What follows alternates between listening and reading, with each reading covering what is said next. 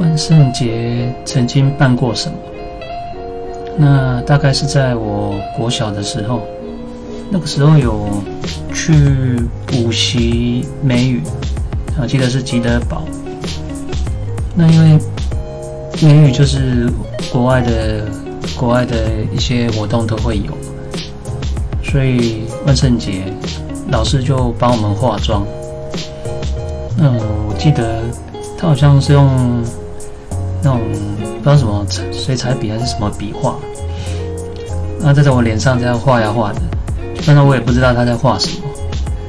但等他画，我照镜子就发现他是画了一只老虎。